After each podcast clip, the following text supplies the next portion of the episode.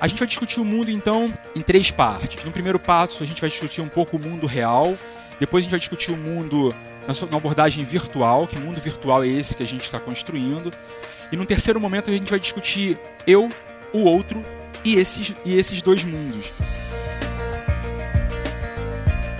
A gente passa a pensar tempo associado à produção. A gente passa a pensar tempo associado ao que eu faço com isso. A gente começa a associar tempo a dinheiro. Eu tenho que condicionar você. Eu tenho que trabalhar você como se você fosse um robozinho. Eu tenho que dimensionar você todo certinho, todo trabalhadinho, uniformizado, né? É, another brick in the wall.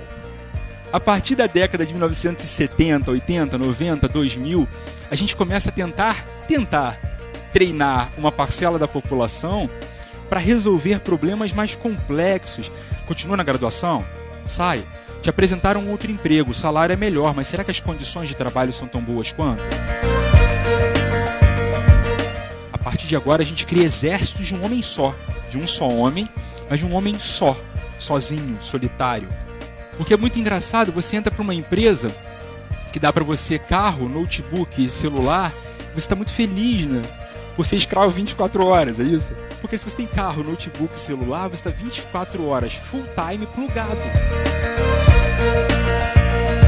Que a gente foi entrelaçando esse mundo real com esse mundo virtual. A gente foi mais a mais juntando esses dois esses dois mundos que a princípio eram tão distintos e separados. Você é um só tempo na rede autor, ator e personagem.